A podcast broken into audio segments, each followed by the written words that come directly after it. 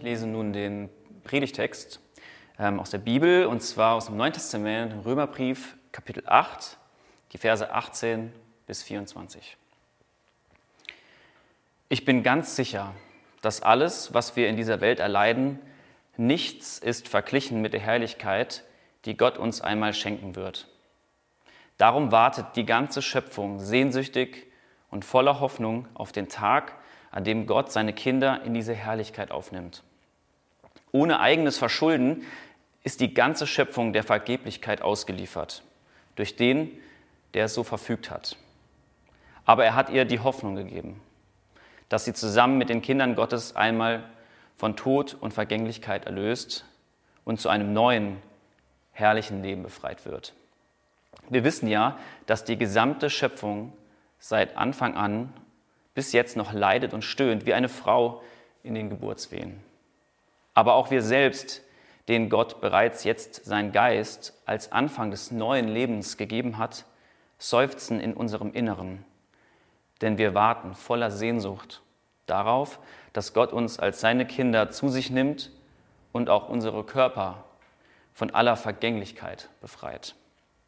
Daraufhin können wir zunächst nur hoffen und warten, obwohl wir schon gerettet sind.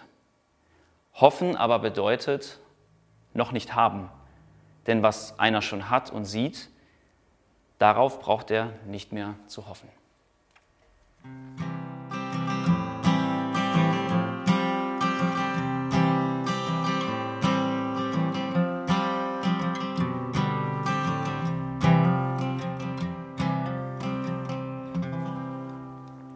Guten Morgen, schön, dass du dabei bist, dass du diese Predigt hörst oder siehst, wo auch immer du das gerade tust. Wir tun es hier leider immer noch nicht so, dass wir zusammen Gottesdienste schon wieder irgendwo vor Ort feiern, im Kino Babylon oder der Tanzschule Bebop. Und ganz ehrlich, wenn man uns vor drei Monaten gesagt hätte, dass wir Mitte Mai uns nicht treffen können und dann schon seit einigen Wochen nicht treffen können, dass wir nicht zu unseren Familien und Eltern fahren, dass wir uns nicht ins Lieblingscafé einfach so unbedarft setzen. Wir hätten dem Vogel gezeigt. Was für eine absurde Vorstellung es noch vor einigen Wochen war, dass wir uns so drastisch einschränken sollten. Was ist passiert? Man könnte sagen, dass wir als Menschen diese besondere Eigenschaft oder Fähigkeit haben, dass wir von unserer Gegenwart ausgehend uns überlegen können, wie die Zukunft sich entwickeln wird, wie wir von hier weitergehen. Und je nachdem, was für ein Bild wir von der Zukunft entwerfen, hat es dann eben ganz massive Auswirkungen darauf, wie wir unser Verhalten in der Gegenwart anpassen. Wir haben also gesehen, was passiert, wenn wir einfach so weiterleben wie bisher. Und wir haben gesagt, das ist es uns nicht wert, darum schränken wir uns kollektiv als Gesellschaft so drastisch ein. Ganz ehrlich, wenn ich das äh, früh genug gewusst hätte, hätte ich vielleicht auch schon früher reagiert, in Zoom-Aktien investiert oder so ähnlich. Leider so schnell habe ich dann doch nicht darüber nachgedacht, wie die Zukunft so werden wird. Aber der Punkt ist, dass die Story, in der wir uns befinden, in der wir uns wähnen, das, was wir denken, wie diese Geschichte sich weiterentwickeln wird, das hat Auswirkungen darauf, wie wir uns in der Gegenwart verhalten. Der Text, den wir gerade vorgelesen gehört haben, dieser Text aus dem Römerbrief, ist sowas wie eine Einladung, Teil einer Story zu werden, Teil einer Geschichte zu werden. Es ist eine Einladung, sich darüber Gedanken zu machen, was für ein Bild von der Zukunft habe ich eigentlich? Wovon lasse ich eigentlich meine Gegenwart prägen? Weil, wie gesagt, das, was wir über die Zukunft denken, das prägt ganz entscheidend, wie wir in der Gegenwart handeln. Ich glaube, dass die spezifisch christlich-biblische Story, dass wir sozusagen unsere Geschichte, das, was wir als Hoffnung haben, das, wie, wie wir über die Zukunft nachdenken können, so wie das funktioniert, das könnte uns eigentlich eine ganz einzigartige, auf einzigartige Weise ein ganz robustes Handwerkszeug mitgeben, sehr aktiv diese Welt heute schon mitzugestalten. Diesen Gedankengang möchte ich mir in zwei Abschnitten angucken. Erstens, wo befinden wir uns denn in dieser Story? Was sagt dieser Text darüber, wie es momentan in der Gegenwart aussieht? Man könnte es auch anders überschreiben und sagen, warum für Paulus Fridays for Future längst nicht weit genug geht. Und zweitens will ich sprechen über die Hoffnung, über das Zukunftsbild, das dieser Text entwirft und eben die Einladung, die da drin steckt, jetzt schon für unsere Gegenwart. Wo befinden wir uns also in der Story? Wo sind wir? Wie geht's uns, könnte man fragen. Wenn man mit dieser Frage an den Text geht und mal alles weglässt, was so über die Zukunft gesagt wird und sich nur reduziert auf all das, was Paulus über die jetzige Welt schreibt, dann kann einem dieser Text erstmal ganz schön die Sonntagsmorgensstimmung vermiesen. An anderer Stelle sagt er dann so schöne Dinge wie Hoffnung und Erlösung und Befreiung, aber wenn man das alles mal wegstreicht, dann liest sich der Text so. In dieser Welt jetzt gibt es Leid, die Schöpfung und alles in ihr ist Tod und Vergeblichkeit und Vergänglichkeit ausgeliefert, unterworfen. Und die Schöpfung stöhnt und ächzt und leidet darunter. Das klingt auf den ersten Blick irgendwie so, als hätte Paulus jede Menge Stoff, die man auf Plakate für Freitagsdemonstrationen schreiben könnte. Aber natürlich meint Paulus hier nicht eins zu eins dasselbe wie Klimaaktivisten, wenn sie von Erderwärmung und steigenden Meeresspiegel und dem Aussterben ganzer Tierarten sprechen. Natürlich hat Paulus nicht vor 2000 Jahren mit NASA-Technologie Waldbrände in Australien beobachtet oder messen können, wie sehr der Meeresspiegel schon gestiegen ist. Aber das Bemerkenswerte ist doch, obwohl Paulus das alles vor 2000 Jahren so noch nicht konnte, klingen seine Worte extrem aktuell, wenn er das so formuliert, dass die Schöpfung und die Geschöpfe der Vergänglichkeit ausgeliefert sind und ächzen und leiden und stöhnen. Mit Paulus könnte man also sagen, dass wir sogar eigentlich über das hinausgehen müssten, worüber sich Umweltschützer und Umweltschützerinnen zu Recht beklagen. Weil das Paulus das hier schon vor 2000 Jahren so formulieren und auf den Punkt bringen kann, liegt daran, dass er erkannt hat, das Problem, das wir haben, ist nicht in erster Linie ein ökologisches, sondern ein theologisches.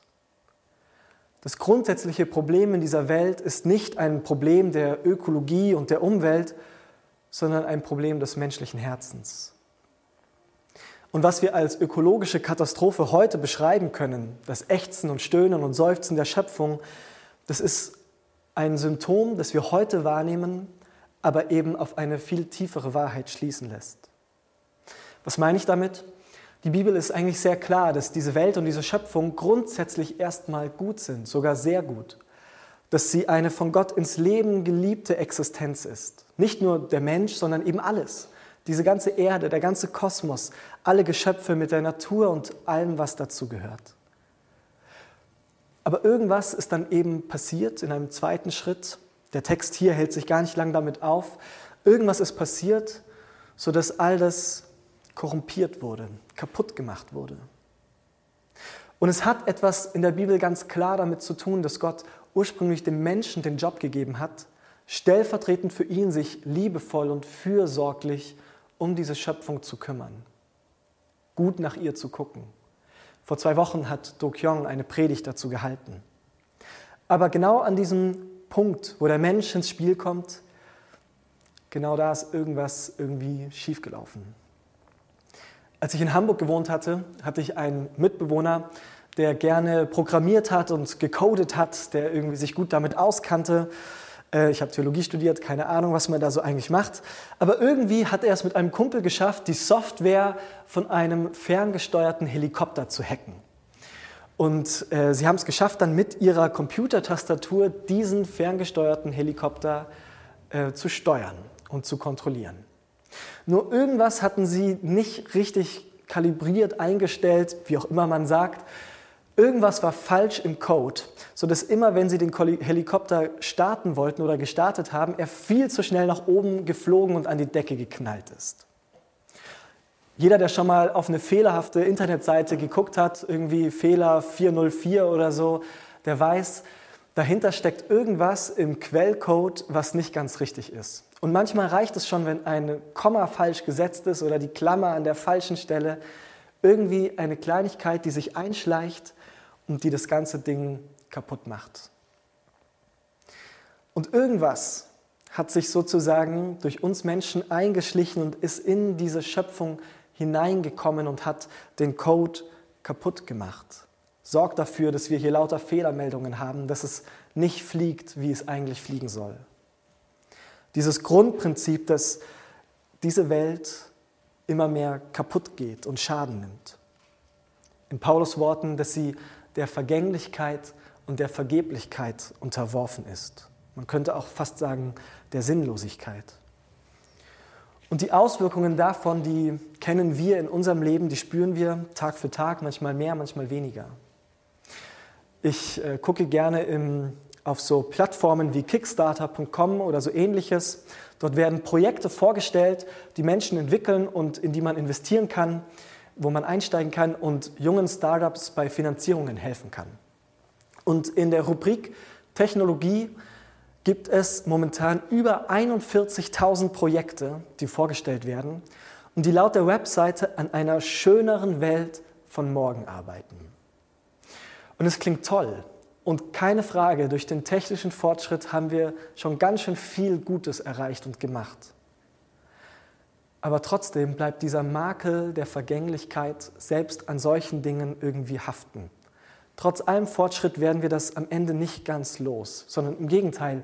Die Erfahrung ist, dass Fortschritte in der Medizin beispielsweise frustrierenderweise auch immer das Potenzial in sich tragen, für noch mehr Zerstörung, für Waffenproduktion oder sonst was zu dienen.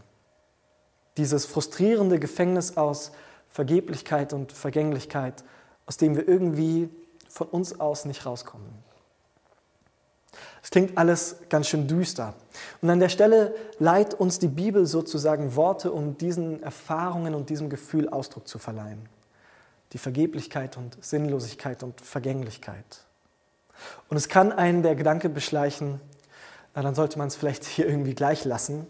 Aber zum Glück bleibt auch der Text dabei ja nicht stehen, sondern es gibt eben noch die andere Hälfte des Textes. Und die spricht von Hoffnung von Herrlichkeit und Befreiung und Erlösung, davon, dass es irgendwie mal anders wird und anders gehen kann. Und so ein Grundproblem, das wir haben, wenn wir über die Zukunft sprechen und nachdenken, ist, ähm, niemand war bis jetzt dort und ist zurückgekommen und hat irgendwie Fotos dabei. Das heißt, irgendwie müssen wir da nachdenken und unsere Fantasie spielen lassen. Und auch die Bibel spricht, wenn sie von der Zukunft spricht, eher so wie in Bildern, in so einer bildhaften Sprache, die uns einlädt, eben Teil einer Geschichte vielleicht zu werden, ohne detaillierte Listen, wie genau es wird. Aber was man schon sagen kann, was man schon sagen kann, ist, wie es jedenfalls nicht wird. Was wir nicht haben, was dieser Text auch nicht entwirft, ist die Vorstellung einer Zukunft, in der wir dieses System einmal komplett kaputt machen, hinter uns lassen, es wird in die Tonne getreten und irgendwo anders irgendwie wieder neu aufgebaut. Diese Vorstellung gibt es manchmal und sie ist aber eigentlich eine Karikatur dessen, was christliche Hoffnung eigentlich im Kern ausmacht. Manchmal äh, sieht man es tatsächlich auch dann in Karikaturen. Die Idee ist, dass irgendwie unsere Seelen von unseren Körpern befreit werden und dann irgendwann Harfe spielend auf Wolken im Himmel sitzen. So immateriell und körperlos. Darum geht es aber nicht.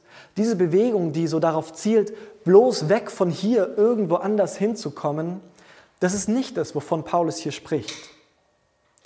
Paulus in Vers 23 spricht hier von etwas, woran er sein ganzes Argument aufhängt. Er spricht davon, dass auch wir als Menschen eine Hoffnung haben, dass unsere Körper von der Vergänglichkeit befreit werden. In Vers 23 sagt er das genau so. Und diese Hoffnung, dass unsere Körper von Vergänglichkeit befreit werden, die kann ja nicht darin bestehen, dass unsere Körper einfach irgendwie platt gemacht werden und unnütz und einfach weg damit oder so. Das gibt es manchmal so als, als Verständnis. Das ist auch eine Art von Befreiung, so eine Art irgendwie Gnadenschuss, wenn man die Fliege nicht ganz kaputt gekriegt hat beim ersten Mal oder so. Na komm, mach sie doch ganz kaputt. Aber auf diese Welt und die Schöpfung und uns bezogen wäre das ja geradezu zynisch, wenn Gott so mit uns umgeht. Ich kann das verstehen, dass diese Welt und das, was wir hier so erleben und erleiden, uns manchmal so frustriert, dass man diesen Gedanken hat, lass uns irgendwas draufwerfen und einfach das ganze Projekt neu anfangen, anstatt hier das zu reparieren. Glücklicherweise geht Gott mit dieser Welt aber ganz anders um. Und das ist die andere Art von Befreiung. Befreiung im Sinne von Veränderung. Im Sinne von diese Körper, die wir haben, von denen Paulus spricht, die offensichtlich ein Ablaufdatum haben und wo wir offensichtlich unter Vergänglichkeit leiden, die werden irgendwie anders konfiguriert, irgendwie anders programmiert. Es wird irgendwie tatsächlich anders und ohne dieses, diesen Makel der Vergänglichkeit. Aber es werden trotzdem irgendwie unsere Körper sein. Und die gute Nachricht ist, es gibt in der Geschichte dafür sogar schon einen Präzedenzfall. Es gibt ein Beispiel, das wir uns anschauen können.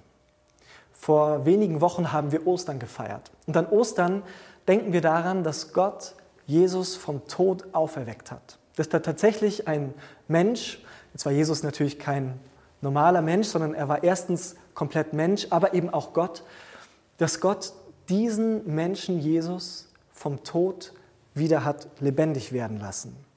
Jesus war tatsächlich tot.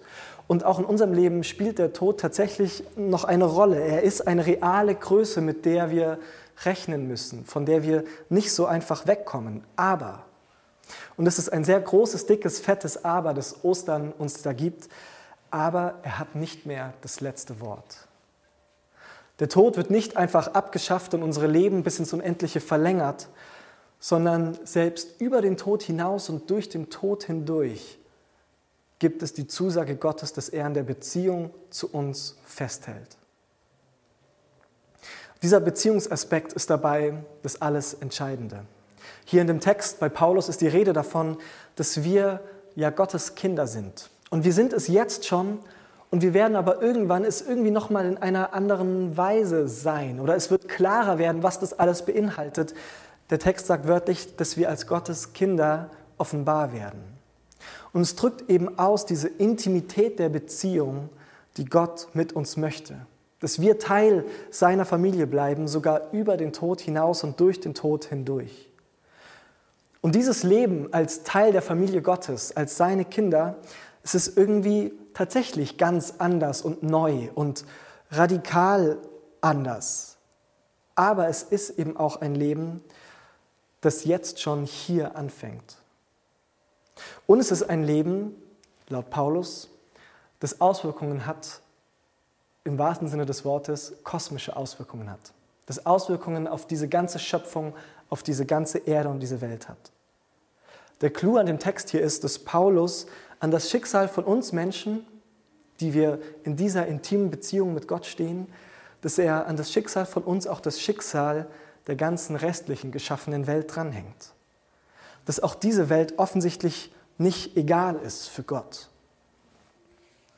Und Paulus sagt, dass dieses Leben tatsächlich irgendwie anders ist und transformiert und verändert ist. Nicht einfach nur eine Verbesserung, sondern tatsächlich anders aber dass irgendwie das Alte, das Bisherige trotzdem darin mit aufgehoben ist. Das klingt vielleicht ein bisschen philosophisch und abstrakt und vielleicht hilft da folgende Illustration. Mal angenommen, du hättest den berüchtigten reichen Onkel aus Amerika, wie man sie eben so hat, und der schenkt dir eines Tages ein Boot, ein schönes Holzboot. Es ist ein tolles Boot und ähm, es liegt irgendwann bei dir im Hafen und im ersten Sommer schipperst du so darauf rum und du bemerkst aber schon, äh, an der einen Seite gibt es so ein paar morsche Planken. Also legst du es im Winter trocken und fängst an, diese morschen Planken auszubessern gegen neue. Im zweiten Sommer merkst du, die Takelage, da müsste man mal ran. Also im Winter das gleiche Spiel. Du erneuerst alle Seile, Haken, Ösen, was ebenso dazugehört. Im dritten Winter tauschst du alle Schrauben und Muttern aus. Im vierten Winter bekommt das Boot einen komplett neuen Anstrich und so weiter und so fort. Und irgendwann hast du vielleicht jedes einzelne Teil an diesem Boot durch etwas Neues ersetzt.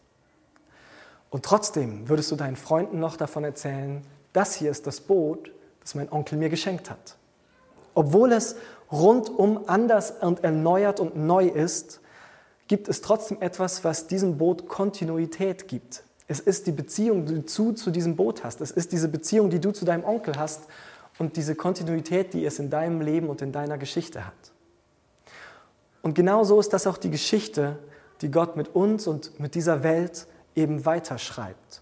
Allen Veränderungen und Erneuerungen, die da auf uns zukommen, zum Trotz. Wir wissen nicht genau, wie Gott das machen wird, aber wir wissen, dass es dabei nicht nur um ein Vertrösten auf irgendwann mal geht. Und das ist zum Schluss mein dritter Punkt, mein letzter Punkt. Es geht nicht um irgendwann mal später und bis dahin liegen wir passiv rum, weil Gott wird ja irgendwann das Boot erneuern, sondern diese Kraft, die diese Veränderung schafft, diese Verwandlung schafft, die steht uns jetzt schon zur Verfügung. An einer anderen Stelle im Epheserbrief spricht Paulus davon, dass er dieser Gemeinde so sehr wünscht, von ganzem Herzen wünscht, dass sie anfangen zu begreifen und zu sehen, dass diese Kraft, die Jesus vom Tod wieder hat lebendig werden lassen, diese Auferstehungskraft, dass die ihnen jetzt schon zur Verfügung steht. Jetzt schon zur Verfügung steht. Die Auferstehung, die wir an Ostern gefeiert haben, das ist sozusagen erst der Startpunkt gewesen. Nicht der Endpunkt, sondern der Startpunkt für dieses kosmische Programm der Erneuerung. In Jesus hat Gott klargemacht, dass er diese Welt nicht aufgegeben hat. Mit all seiner Materialität, mit all den Körpern, mit all dem Physischen, all das, das spielt für ihn eine Rolle. Und in der Folge wird es eben auch mit der Erneuerung der Welt so sein. Die Welt, die da auf uns zukommt, ist auch eine, die nicht immateriell ist. Es ist eine Welt, in der es was zum Anfassen und zum Sehen und zum Schmecken geben wird. Eine Welt, in der man sich umarmen kann, weil wir werden Körper haben. Es ist eine reale, eine präsente, eine physische Welt, die da auf uns zukommt, auch wenn wir uns noch nicht vorstellen können, wie das möglich sein wird. Und ich bin davon überzeugt, dass Gott das, was wir jetzt schon tun, dafür gebrauchen möchte, um diese Welt jetzt schon anzufangen aufzubauen. So wie Gott am Anfang dem Menschen den Auftrag gegeben hat, sich um diese Welt, um diese Schöpfung zu kümmern, so möchte er uns auch jetzt als seine Mitarbeitenden beteiligen. Wir dürfen jetzt schon mitmachen dabei, wenn Gott diese Neuschöpfung, diese neue Welt aufbaut. Und es macht nur Sinn, wenn es tatsächlich einen, einen Unterschied macht, was wir jetzt tun. Nicht, dass Gott irgendwann alles glatt sieht und das schon alleine macht, sondern ich bin überzeugt, dass Gott eben das, was wir jetzt tun, was wir heute mit dieser Auferstehungskraft tun, dass das, was wir tun, wenn wir so handeln, wie wir eben handeln, wenn wir seine Liebe erfahren, dass das eine Bedeutung hat und dass Gott das tatsächlich gebrauchen möchte. Die beiden Klimaaktivisten Luisa Neubauer und Alexander Repenin haben ein Buch geschrieben vom Ende der Klimakrise. Und im Vorwort beschreiben sie sich selbst als Possibilisten. Ähm, und damit meinen sie, dass sie einen sehr realistischen Blick haben, dass es dieser Welt und unserer Umwelt, dem Klima nicht gut geht. Und dass sie aber sagen, sie wollen daran arbeiten, was man noch retten kann, was noch possible, was noch möglich ist.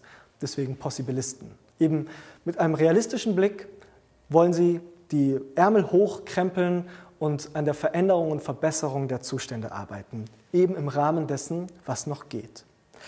Und in gewisser Hinsicht finde ich das eine, eine kluge und gute Herangehensweise. Das hilft vielleicht, um so aus einer Passivität herauszukommen. Und es macht irgendwie Sinn. Und gleichzeitig frage ich mich, sollten wir, die wir eigentlich nochmal eine andere Story haben, die nochmal darüber hinausgeht, sollte die Motivation für uns nicht eigentlich viel, viel höher sein, die Ärmel hochzukrempeln und mit anzupacken? Ich sage das überhaupt nicht vorwurfsvoll oder so, sondern ich frage mich tatsächlich, ob auch ich diese Story zu oft aus dem Blick verliere. Dass mir der Wert dessen, was wir jetzt schon tun können, und dass das in der Ewigkeit, in dieser neuen Welt tatsächlich von Gott gebraucht werden wird, ob ich mir dessen zu oft nicht bewusst bin. Wir wissen nicht, wie das Boot in Zukunft irgendwie mal aussehen wird, tatsächlich.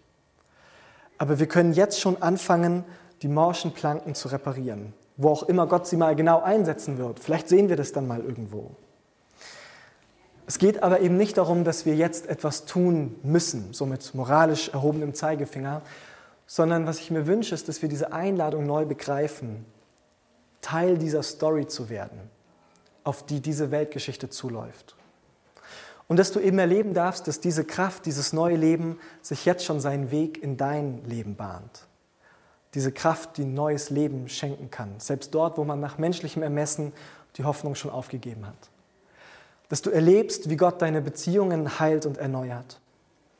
Dass du erlebst, wie Gott dir einen neuen, einen heilsamen Blick auf dich selbst gibt, wie sehr er dich liebt und wie sehr er sich wünscht, dass auch du Teil von seiner Familie wirst, dass auch du diese Beziehung mit ihm haben kannst, die selbst der Tod nicht kappen kann. Und dass wir zusammen anfangen, daraus Motivation zu schöpfen und Kraft zu schöpfen, die Welt um uns herum mit dieser Hoffnungsperspektive zu gestalten. In dem Glauben eben daran, dass Gott, der das Leben liebt wie sonst niemand, genau das gebrauchen wird. Amen.